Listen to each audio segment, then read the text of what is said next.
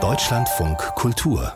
Fazit die Sorgen, Ängste und Nöte von jungen Menschen standen 2020 im Mittelpunkt der Songoper Dark Spring von Hans Tomalla. Frank Wedekins Skandalstück Frühlingserwachen diente bei diesem Auftragswerk des Nationaltheaters Mannheim als Vorlage. Beim Publikum war es ein großer Erfolg mit diesen gemäßigten Avantgarde-Klängen mit Anleihen bei Kurt Weil und Leonard Bernstein. Ein Kritiker hat mal von musikalisch-stilistischen Kostümwechseln gesprochen bei der Musik von Hans Tomalla. Jetzt hat Tomala, der 1975 in Bonn geboren wurde und seit vielen Jahren in Chicago Komposition lehrt, jetzt hat er also quasi eine Fortsetzung komponiert. Auf Dark Spring folgte am Abend die Uraufführung von Dark Fall. Die Lebenszeit also schreitet voran. Diesmal diente Goethes Wahlverwandtschaften als freie literarische Vorlage. Jörn Florian Fuchs hat die Uraufführung im Schlosstheater in Schwetzingen gesehen. Er ist jetzt zugeschaltet. Herr Fuchs, guten Abend. Guten Abend, hallo. Nach dem Frühling jetzt also der Herbst, der Herbst des Lebens. Was bewegt denn die Menschen in diesem Stück Musiktheater? Ein Schicksal, nämlich das der Hauptfigur, kann man sagen, Ellen, die ähm, gerät zunehmend in eine Alzheimer-Erkrankung hinein. Und wir erleben an diesem Abend, um es vorwegzunehmen, wie ich finde, extrem, wirklich berührend und einen anfassend, das Schicksal dieser Frau, die also in diese Erkrankung hinein, in diesen Nebel hinein gleichsam schreitet. Und um sie herum gibt es drei Figuren. Es gibt die Tochter, es gibt den Ehemann und es gibt eben einen früheren Freund von ihr, der zu Besuch kommt. Und die äh, verschiedenen Ebenen verwischen immer weiter. Also sie erinnert sich an Vergangenes, dann verwechselt sie den ehemaligen Freund und ihren Ehemann etwa.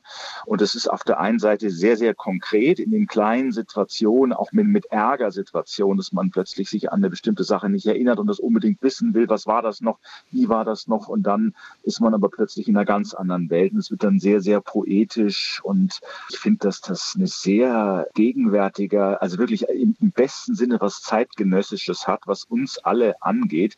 Man hat es im Publikum auch gemerkt, vor mir saß ein älteres Paar, die haben dann gegen Ende sich an den Händen gehalten.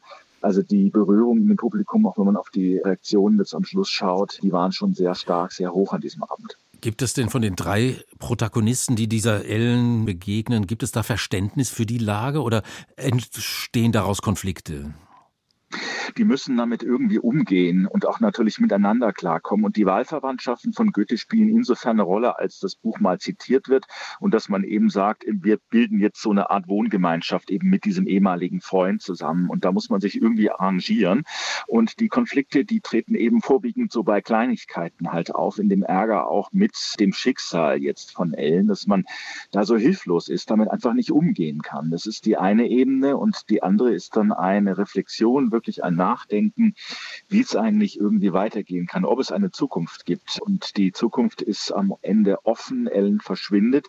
Sie verschwindet natürlich metaphorisch, wenn man so will. Im Stück ist sie nicht mehr da, aber auch mhm. real. Also die Figuren suchen sie und finden sie nicht und bilden dann eine neue Gemeinschaft, nämlich zu dritt. Hat denn Tomalla, der Komponist, auch in diesem Werk wieder in die musikalisch-stilistische Trickkiste gegriffen, Herr Fuchs?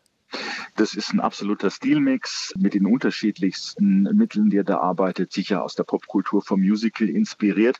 Ich habe mir diese erste Oper Dark Spring nochmal angesehen und angehört gestern im Stream und ich muss sagen, dass das hier, finde ich, wesentlich plausibler ist und wesentlich ergreifender auch. Allein schon was Effekte äh, betrifft vom Blech, das plötzlich so brüllend laut wird und einen regelrecht anschreit.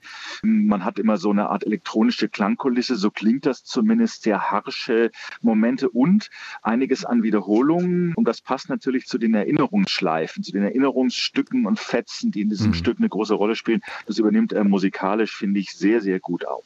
Wir haben jetzt hier mal einen kurzen Ausschnitt, der ist allerdings jetzt nicht besonders laut, sondern das ist eher ein verhaltener Duktus, den wir hier in diesen Klängen hören.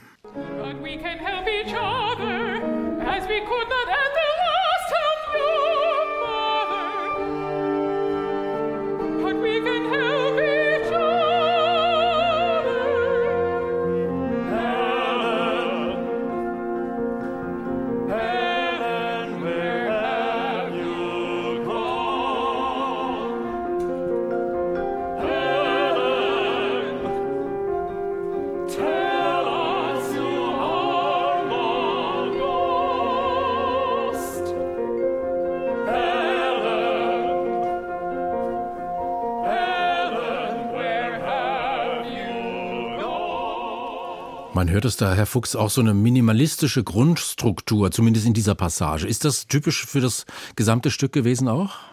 Das zieht sich nicht immer durch, aber man kann ein bisschen an John Adams denken und an diesen etwas erweiterten Minimalismus, der mhm. eben ab und zu auftaucht. Der drängt sich aber, finde ich, nicht so in den Vordergrund. Das war übrigens schon ziemlich am Schluss jetzt, wo eben die drei auf der Suche nach Ellen sind und sie eben nicht finden und diese Gemeinschaft bilden. An diesem Abend ein fantastisches Ensemble Estelle Kruger, vor allen Dingen als Ellen, aber auch Lila Crisp als Ilse, ihre Tochter und die beiden Herren Uwe Eikötter, Thomas Berau und Alan Pearson, der auch schon Dark Spring Ring dirigiert hat, macht das also auch extrem gut. Das ist musikalisch und inhaltlich dramaturgisch ein ja. absolut überzeugender Abend. Jetzt beschreiben Sie noch ganz kurz auch, was Sie szenisch gesehen haben. Barbara Horakova hat dieses Werk inszeniert. Sie arbeitet viel mit Videoprojektionen, die Figuren, die sich zum Teil selber aufnehmen, die dann auf den Leinwänden auftauchen. Auch es gibt dann mal Schnee, verschiedene Effekte. Ein Haus, das nach vorne kommt auf Schienen, das dann wieder verschwindet. Auf dieser kleinen Bühne im Rokoko-Theater Schwetzing, das ist alles sehr, sehr auf den Punkt inszeniert. Und nachdem das ja eigentlich eine Oper ist in Songs und diese Arien eigentlich eher sowas wie Songs sind, werden diese Figuren noch immer nach vorne gestellt. Extrem gut gearbeitet. Auch das wirklich bis in die letzte Nuance, finde finde mhm. Und eine berührende Ebene kommt noch hinzu. Es gibt ein paar Video-Interviews mit Leuten aus der Gegend, die über Alzheimer-Schicksal in ihrer Familie berichten. Die werden dann an ein paar wenigen Stellen genial wirklich eingesetzt. Also Musiktheater auf der Höhe der Zeit. Das hat man selten, finde ich, wie an diesem Abend hier erlebt, heute in Schwetzing. Hans Tomala, Darkfall, Barbara Horakova hat die Uraufführung im Schlosstheater in Schwetzing im Rokoko-Theater inszeniert. Alan Pearson hat sie dirigiert und für Fazit unter den Premierengästen war Jörn Florian Fuchs. Herr Fuchs, Dankeschön. Gerne, danke.